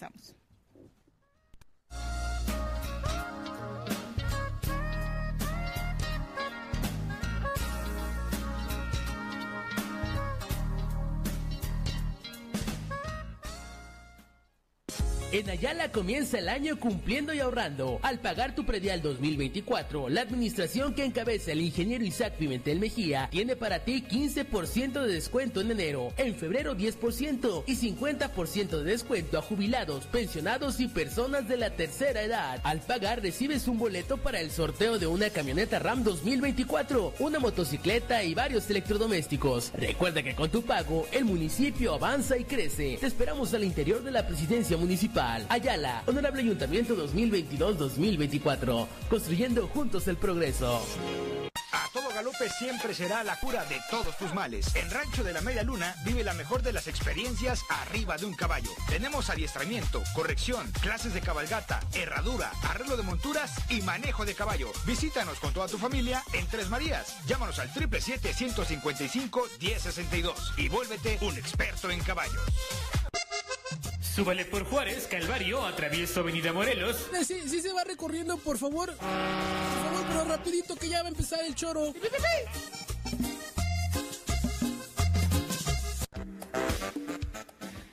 Bueno, ya en lugar de corte era despedida. Una disculpa a los amigos de producción que se pusieron a parir chayotes, ¿Qué hubo, qué pero ya, ya nos vamos, desafortunadamente. Mañana comentamos de este regreso de dos estrellas del fútbol mexicano, la presentación de Guardado ayer muy en el emotiva León, en el estadio de. León. Sí, Pero eh, el, dato que comparte de la historia de su papá, que yo no la conocía, que jugó en León y que esto le hace querer regresar, porque la verdad yo no entendía por qué. León, ¿eh? la verdad, y, y esta, esta relación de su papá con el equipo fue entrañable. Y ahora, ¿no? Hace unos minutos ya confirman las chivas a través de un video que está espectacular, Chicharito. vale la pena que lo vean, es la llegada del Chicharito Javier Hernández, que, bueno, la gran exclusiva se la llevó Guiñac en aquella transmisión en vivo que hicieron jugando, bueno, practicando este tema de los videojuegos, eh, le dice Guiñac que para cuando llega, y es ahí donde todo el mundo ve, ah, sí es cierto, le robó la exclusiva a varios medios de comunicación el francés,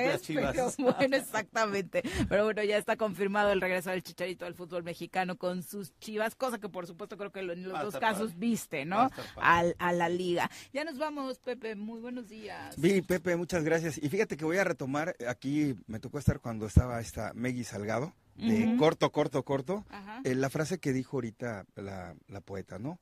Paisaje forense. Ojalá Morelos vuelva a lucirse por sus carnavales, por su gente trabajadora, por, su, gastronomía, por la belleza de su vegetación y sus flores. Y bueno, este, hay que hacer algo por ello. Tenemos que trabajar todos y sumarnos, por supuesto, para esta transformación. Eh, seamos el color que seamos, como iniciamos el programa diciendo, Pepe, buenos días. Buenos días, Viri. Vamos. Ya nos vamos. Los esperamos mañana en punto de las 7. Que tengan excelente miércoles. ¡Se acabó! Pues así es esto. Esta fue la revista informativa más importante del centro del país. El Choro Matutino. Por lo pronto, el Choro Matutino.